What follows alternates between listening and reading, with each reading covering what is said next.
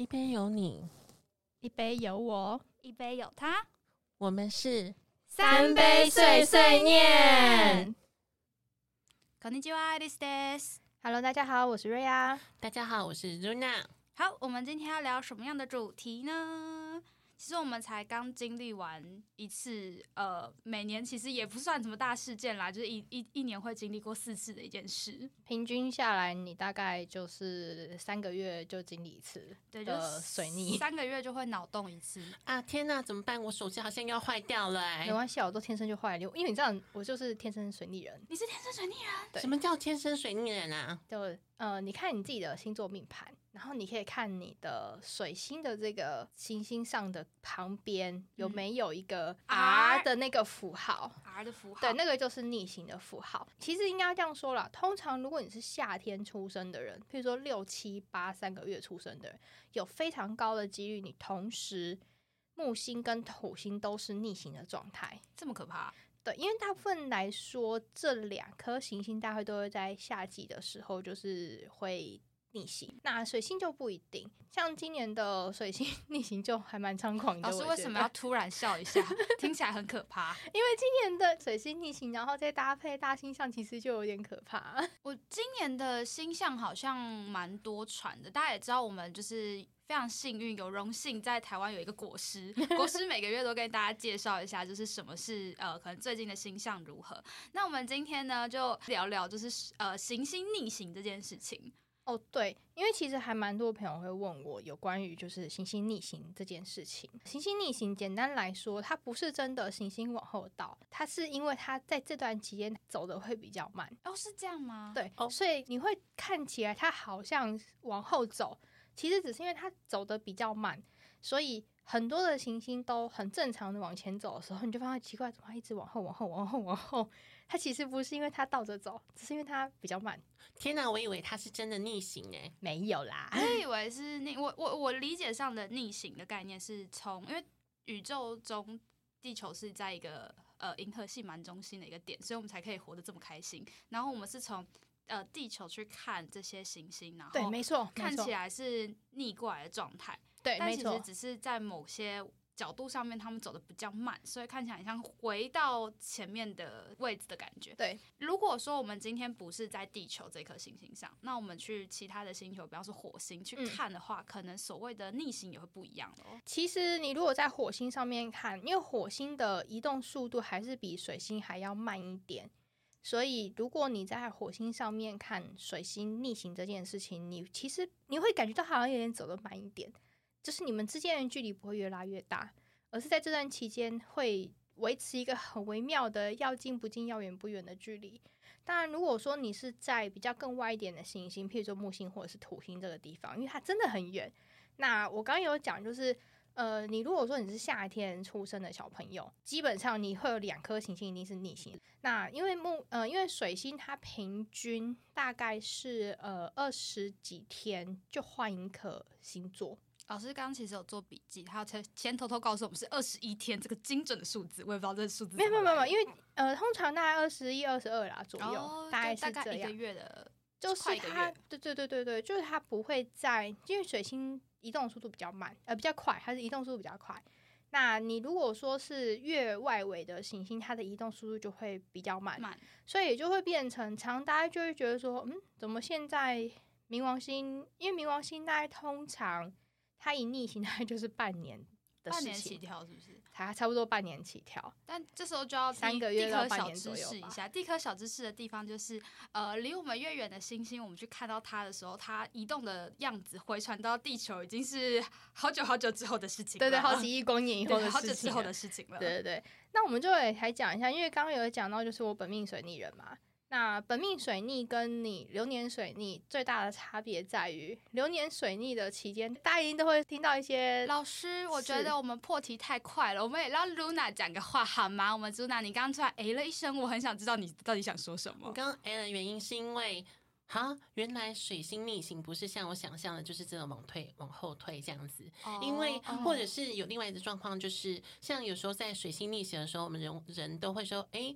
是不是水逆要到了啊、那我手机怎么要坏掉啦？为什么打电话给你都不通呢？我跟你讲，真的有的时候真的不是水逆的锅，所以大家不要什么都怪水逆，水逆有点无辜，真的。水逆蛮无辜，我前男友打电话给我了，怎么办？哦，没怎么办？我跟你讲，前我我先男友吗我先讲一下哦，所有有关于你的什么前男友啊，呃，之前的朋友，很久以前的朋友，或者说你突然发现到你那段期间有很多过去的人跑来找你邀约这件事情，通常他都跟金星逆行比较有点关系，哦，所以是其实因为因为金星主嗯要管的是我们的社交、人际关系这一块。那水星管掌管的东西，其实是有关于我们的商业跟沟通的部分，以及包含它跟运输也有点关系。运输的部，哎、那是不是可以回去查一下？那个之前不是有一个什么货运，然后卡在巴拿，该不会也是水星逆行？我不知，道，因为那段期间我刚好没有注意，所以你就可以去查一下，搞不好。就是因为其实水星这件事情是跟所谓的沟通，然后可能交通，或者是你刚才有说合作吗？还是呃，跟商业哦有关，跟商业有关系？合作或是人情人际这件事情，就反而是跟金星比较有关系。对我举个例来说，呃，金星守护的两个两个星座，一个是双子座，一个是处女座嘛。金星金星啊，水星，对不起，哦，没关系，今天好多口误啊我的妈今天要进入水星逆行没有啦的因为阴影期。对，我们今天在讲水逆的时候，可能我们也在水逆，而且我们在录这一集的时候，其实我们才刚经历过就是水天秤座水逆的部分。我、现在其实已经水星回到了处女座的部分。水星它守护的两个星座，它主要其实你会发现到这两个星座都有个特点，就是他们他们他们特别会说话。你说双子座跟处女座，座，处女座会说话吗？处女座会，处女座其实很搞维诶，真的好吧，因为真的。不好意思，就是小的就是金星处女的人，没有，因为处女要在一个舒适圈才呃会讲比较简多。简单来说，通常你遇到处女座，他必然都会有一些专门的记忆。哦比如就是一技说他可能之长嘛。对，如果要我举个例来讲啦，如果你今天问这一个药师，然后他是一个处女座，有关于药学方面的问题，他可以单就你的这个问题无限延长，然后讲半个小时到一个小时。老师，我觉得我们今天有发生这样的状况，因为我觉得我们现在越越讲越远，原本要讲水星逆行，然后开始讲到星座。我觉得下一次如果大家有兴趣的话，也许我们可以开一个，就是讲呃星座，不能讲说星座命盘，但是大家一定就是对自己的命盘一定很有兴趣嘛。那哎这个又是一个大标题，这种东西我就会推荐大家去去看国师的，好不好？哦，对啦，因为国师讲的比较，其实国师讲的蛮蛮仔细，我有时候会去听他的 podcast。你说，哎、我们可以打广告吗？不是，我们这叫蹭热度，毕竟我们没有没有拿没有拿任何的工商费。对对就唐扬鸡酒屋的部分，我也很喜欢，有时候无聊的时候就会听一下。我有时候会蛮，因为其实其实老实讲，我们自己很熟占星学的人，再去听他讲的东西，会发现他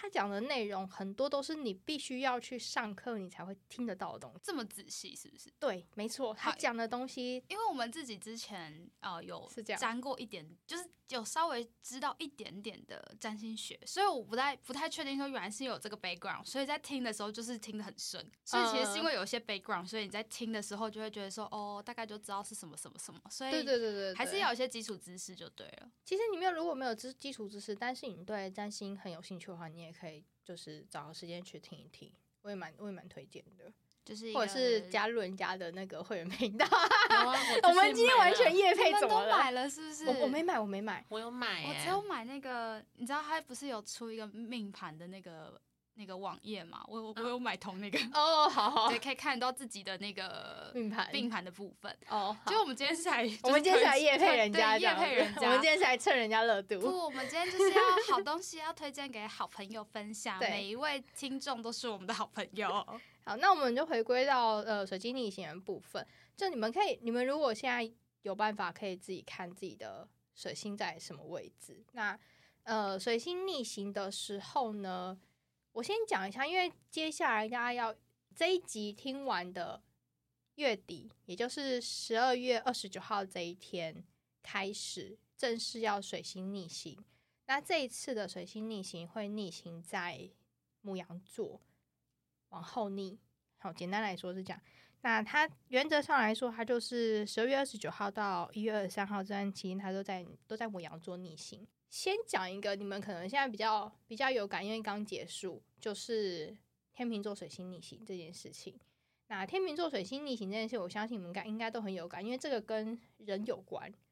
然后你会发现到很多情况都是可能别人找你聊天，或者是说别人引发的某个话题，你们之间可能会有一些沟通障碍之类的问题。我觉得这个要在更前面的 background。我觉得如果讲到这，我们可能就要先跟大家先科普一下，就是占星学这件事情。因为哦，不用不用不用，我跟你讲，这东西不需要去听去听国师啦，去好，我觉得还是要听国师解释，国师解释得很清楚，去听去听。一点基本呗，不然就会想到说，哎、刚不是说跟人际关系没有关系，但是又到了天秤座，又跟人际关系有关系了，因为天秤天。秤座是金星守护的星座，凡是金星守护的星座，它通常都会都会有两个关键字，一个是你的社交圈，一个是你的美感这件事情。好，我觉得一言以蔽之，嗯就是水星这件事情，就是跟行星有关，但是行星在哪个地方逆行，又跟那个星座有关系，所以那个课题有关系。说，如果你行星逆行的行星逆行期间，你想知道自己实际会发生什么事情，你就去看你的星座命盘。然后像这次十二月二十九号在那个母羊座逆行嘛，那大家就可以看啊，譬如说哦母羊座逆行，那在你的第几个宫位？所以就是看母羊座在自己的哪个宫位。没错，好，我的在四宫，我马上把自己的东西调出来了。我的是八宫，哦哇哦八八宫就会比较困难一点，因为八宫它涉及到的东西非常非常的复杂，老师，我们真的越讲越困难了。对，那反正不管怎么样，你们到时候如果有兴趣的话，可以直接去收听国师，他会解释。请搜寻唐阳鸡酒屋，谢谢。没有啦，那个看他的那个 YouTube 频道比较快他会有那个啊水逆专题啦。水哦，对，好，好像每一每一次都会有一个，而且会会针对每个不同星座去讲。你知道为什么其实大家都会习惯会讲水逆，而不讲火星逆行、金星逆行，甚至再远一点的，每一年一定会有刚刚讲过的木土、逆行，天海明这几嗯颗逆行，因为水星因为它离我们很近，所以它的它的影响其实对我们来讲是最有感的。所以如果是木星或土星土星，可是火星也离我们很近啊。可是火星不是每一年都会逆行，金星、火星不是每一年都会逆行。哦，原来如此。嗯，那像外行星、天海冥三颗星，它影响的东西就会比较偏社会事件、环境，它就比较不太会影响你个人。当然，也许有些人会觉得说，哦，它但它还是有影响到我啊，因为譬如说像海王星逆行的时候，容易发生一些譬如说，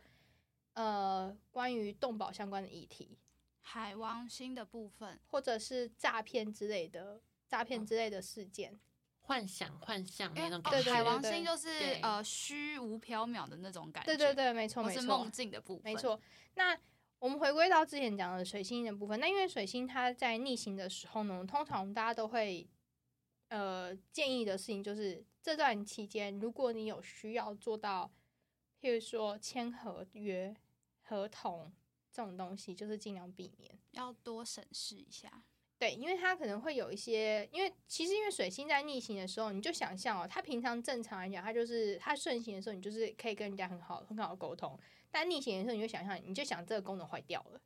嗯，说失去好好讲话的功能。或者是说你突然没有办法去理解对方说什么，或者是你说的话对方不能理解，然后你们就会有沟通障碍。我我们刚刚的沉默，我觉得就是一种沟通障碍。对，那呃，除了这以外，还有大家很常见，譬如说山西的故障。嗯三 C 产品很长，对，那作为一个天生水逆人，我就必须要跟你讲，山西在我手下可以活得很久，都叫奇，都叫奇迹。我有一个朋友，他就是他那时候那一年，我不知道他那一年到底发生什么事，但是我嗯后来看过他的命盘，他不是一个天生水逆人，但是他在那一年换了三次手机，那也那那你就要看他的那个流年是不是流年？的水逆在哪里运行。我觉得他那一年真的蛮惨的，可就是因为其实手机一直不见呢、其实你知道，有的时候他还会跟我们讲的，呃，当年度的木土两颗星在哪一个宫位，或者是哪一个星座做做运行也有关系。忽然觉得有一点困难了，怎么办？对，就没是我觉得这个如果故事有点困难。这就会比较困难一点，因为其实行星逆行这件事情，你会发现到每一年的行星逆行都会有一些不一样的东西，它不会 always 都是一样的。原因是因为它会跟其他的行星有联动。就其实还是要看整体大局，但我们在讲水星逆行的时候，就其实主要比较 focus 在水星这一颗带来的影响，跟可能对于当下环境造成的一些状况。那当然，作用在我们个人的情况下，基本上就会跟呃，主要因为我们因为我们还是平常还是跟人跟人会有沟通嘛，所以其实大家一定会发现到这段期间很很常常就是你讲什么他听不懂，他讲什么你听不懂。我自己的亲身经历，毕竟就是前阵子才刚发生，而且那时候又是呃天秤座逆，你知道每年的九月、十月都是我最痛苦的时候，为什么？因为那那阵子就是你知道，就是每一次通常都是诶、因为第三季嘛，就是一整年第三季通常都是一些新的 project 开始，或者说新的学期开始，所以我每基本上每年的时候都是水星逆行，然后每次都一定是天秤座。在下本人我是本月寿星天秤座，就是每每一次啊，就你们听到的时候可能已经十二月了，对，但是我们在录的时候是十月，所以我每次只要在呃九月多这个逆行的期间的时候，我都会觉得我真的都听不懂大家在讲什么，或是我很容易跟大家就会发生各式各样的理解问题。啊、对，很正常，很正常。然后每每次到九月多的时候想，啊，又来了，但是永远都避不过。而且你会发现到，就是虽然表定我们表定虽然说可能是十二月二十九号开始水逆，但是我们实际上前一个礼拜就会开始水逆喽。最可怕的那个东西就叫做停滞期。对，也就是当你听到我们这集十二月一号才会上，好，那就是呃十二月二十号的这一天，比较敏感的人，他就会发现到有一些不对劲，开始觉得哪里怪怪的。或者是觉得开始哪里不顺。因为我另外一个朋友，他也是天生水逆人，我们也都认识。他只要在呃水逆期间，他就很容易跟他的呃同事起冲突，然后、哦而且是他很容易就是在沟通上面就会出各种各样状况。而且我想问，因为水星不是跟刚刚有说商业有关系嘛？他只要水星逆行的那个月，业绩就会特别不好。哦，也也是会有啦，但是呃，有一些人的情况是，你知道，因为你本身你天生你水星那一颗就坏的，天生水星好像失去了什么功能一样。对不对？我想，因为你天生水星那一颗功能就是有点坏坏的，怕带怕带，所以当你 遇到水星逆行的时候，其实你知道，你就把它想成它是一个负负得正的概念。所以反而会比较好吗？呃，大部分来说，因为其实水逆人，水逆人原则上来讲都会有一个共同点，就是你会发现他们平常讲话用词遣词很小心，甚至甚至你如果让他校稿，就是如果他自己本身是一个会会打文字文案的人，那你会发现他光校稿就会校稿很久。我跟你说，你们我们在讲这件事情的时候，朱娜跟我一样表情，因为我们那个共同朋友，来，朱娜跟你说，我觉得他就是没关系，一切都是假象的概念。诶，你刚刚说什么？怎么办？那个东西又不见了、诶，诶，我打到哪里了？然后是哦，好像这样比较好诶。你在写什么啊？可是我跟你讲，就是我感因为水逆人通常会有两种状况，一个就是像你们遇到这种，你说就是不知道自己在干嘛。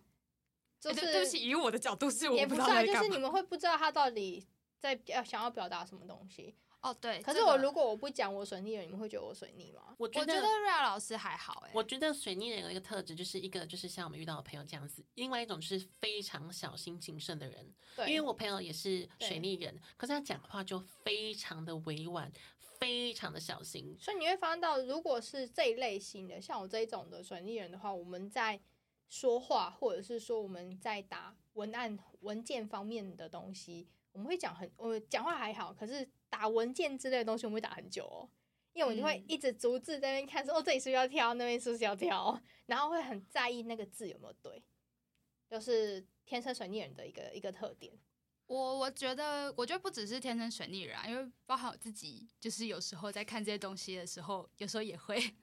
我觉得这这可能就是，就像很多时候大家都会觉得说，好像星座只会有一种表征，但是其实真的认真去研究，会发现，呃，同一个星座它会有一个两种极端值，只是这件事情在、呃水逆人身上也会发生这样子。呃，我先讲一下，就是大家会觉得，如果你是处女座的人，那你就一定会具有处女座特征，你一定会非常爱干净。我跟你讲，其实或者说你的你的生活一定会是井井有条，因为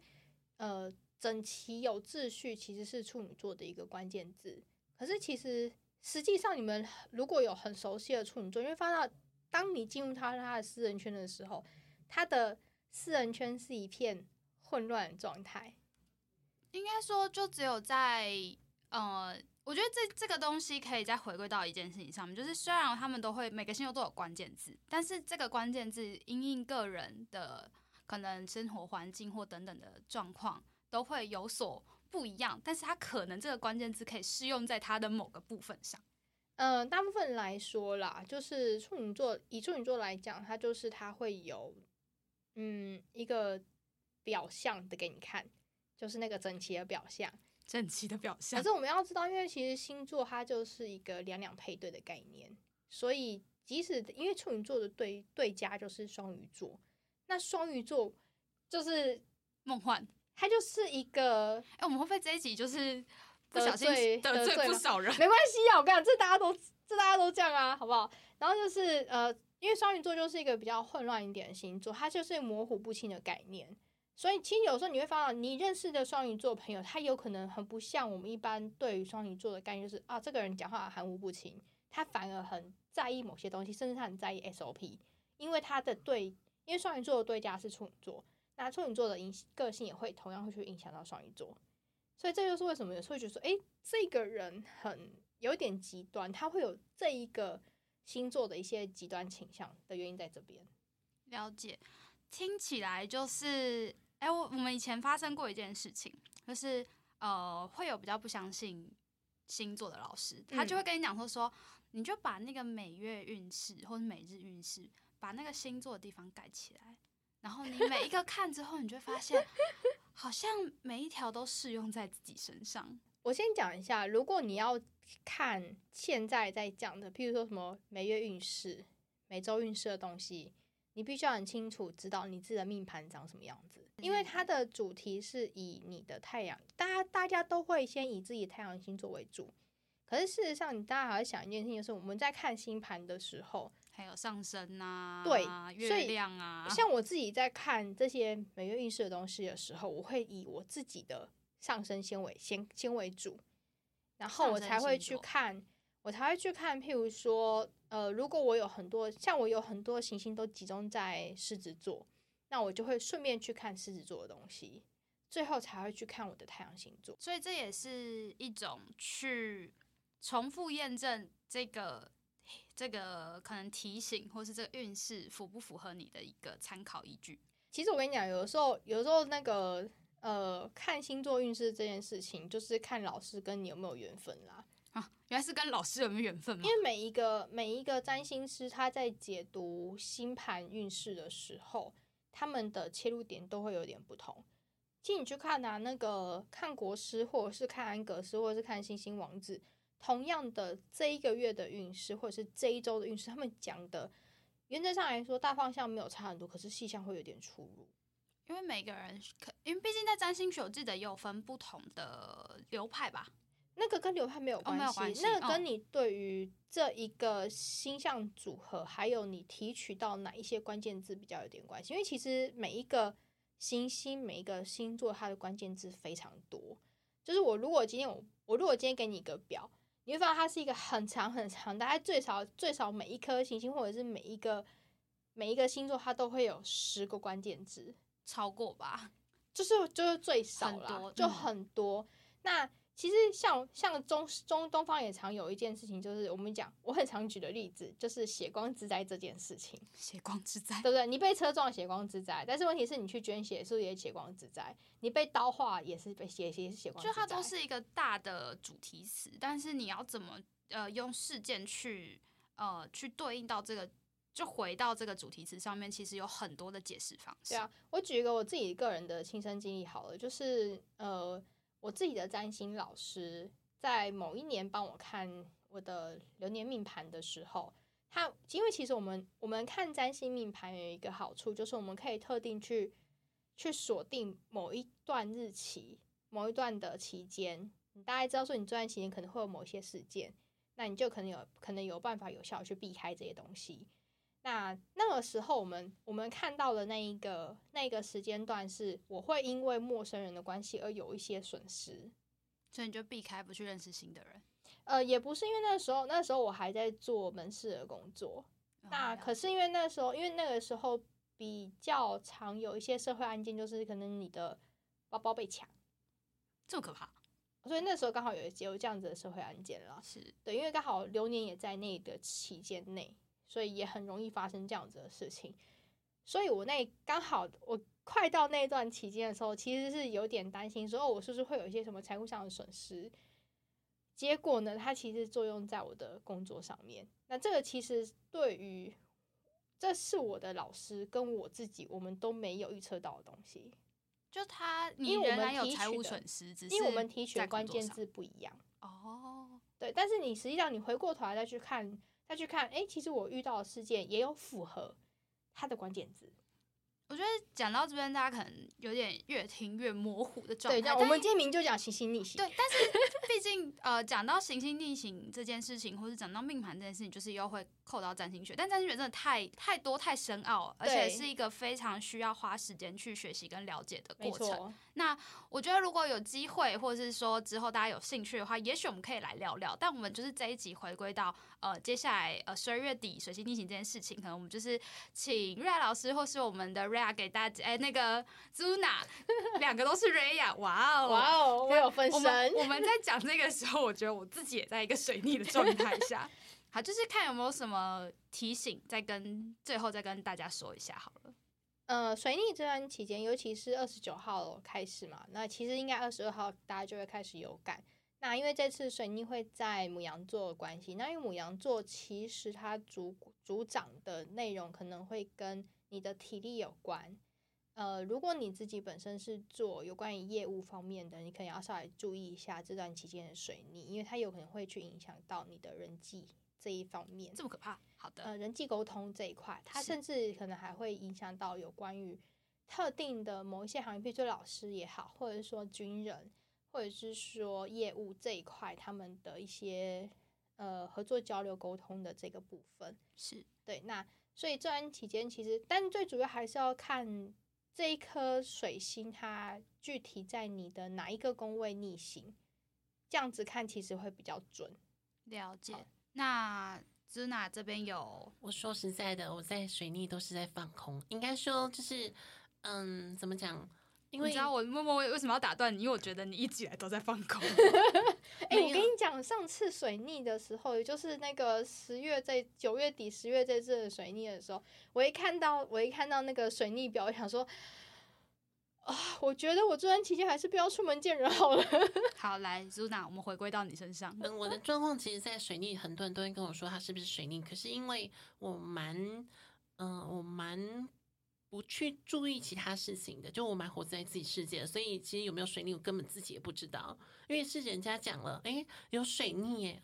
有吗？我怎么都不知道啊！随便啦，就这样子吧。因为我觉得，当我越限制在那个名词里面，或是越限制在这个行星逆行，或是在这种的世界观里面，我会更活在那个能量里面，所以我宁愿跳出来。这是我自己的状况啦。其实说实在，就是行星逆行这段期间，也是让大家可以重新去检视自己问题的一个时间段。那如果你遇，如果你在这段期间，不管是哪一颗行星逆行，如果你在这段期间遇到了一些困难，你不如把它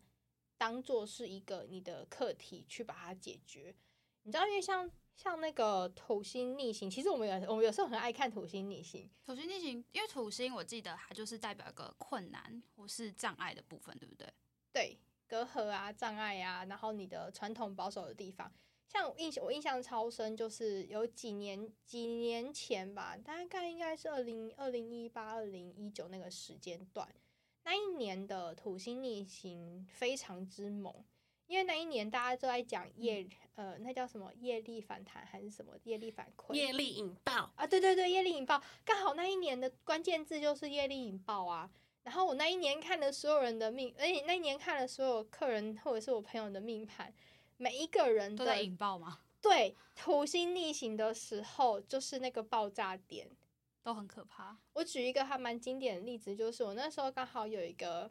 有一个常客来找我看看命盘，然后我一看到他的那个土星逆行那段期间的时候，我只跟他讲一句话，我说你什么时候要不要去看个医生，做个身体健康检查？结果呢？结果他他就跟我说：“哦，老师，我下礼拜就要去看。”我说：“好，早一点去看也好。”结果他看完之后，他就来跟我说：“他说，老师，你们那时候为什么要提醒我看这个？”我说：“呃，因为你的 土星刚刚好就在那个时间段，因为他的他的业力引爆的状况，我那时候看到，我是说，我说你这个他可能会有两个方向，一个会出现在你的健康，而且这个健康的引爆点是因为你长期去忽略掉。”这一个现象，所以他最后检查出来发生了什么事？就是健康的问题啊，就是还好那时候去健检，所以先把健康的问题先抓出来。对，因为我那时候我就想说，一个是健康，一个是工作，因为他刚好在这个工位的关系，所以我就说，那你你看看，有可能有可能是健康，有可能是工作。但如果说你下个礼拜就要去做健检，那更刚好。就他看完之后就直接来跟我说：“老师，你讲的也太准。”我说：“呃，只是因为刚好有看到这个东西而已。”嗯，所以其实，在呃。应该说，回归到一件事情上，就是不管是什么星在逆行，或者是说，呃，近期的天象是长得什么样子，我觉得逆行这件事情，其实就是让我们去回顾，或是去重新审视自己，就是在这段期间，或是一直以来的一个做事的方式，或是呃一直以来生活的方式。那透过这样的逆行，去让自己呃调整，或是给自己一个调整的机会啦。我觉得变成是这样。嗯，没错没错。好，我们这一集应该也差不多到这边了。好哦，今天讲了又是很多东西，而且好杂哦。没错没错，希望大家在听的时候不要觉得一头雾水，还是可以耐心的把它听完啦。对，但如果你们有兴趣的话，还是可以就是在留言告诉我们，说你们想要多听方哪一方面的，或是有什么听完这集觉得还是五煞煞跟我们一起随心逆行的话，就下面扣一，就是我也逆行了这样子。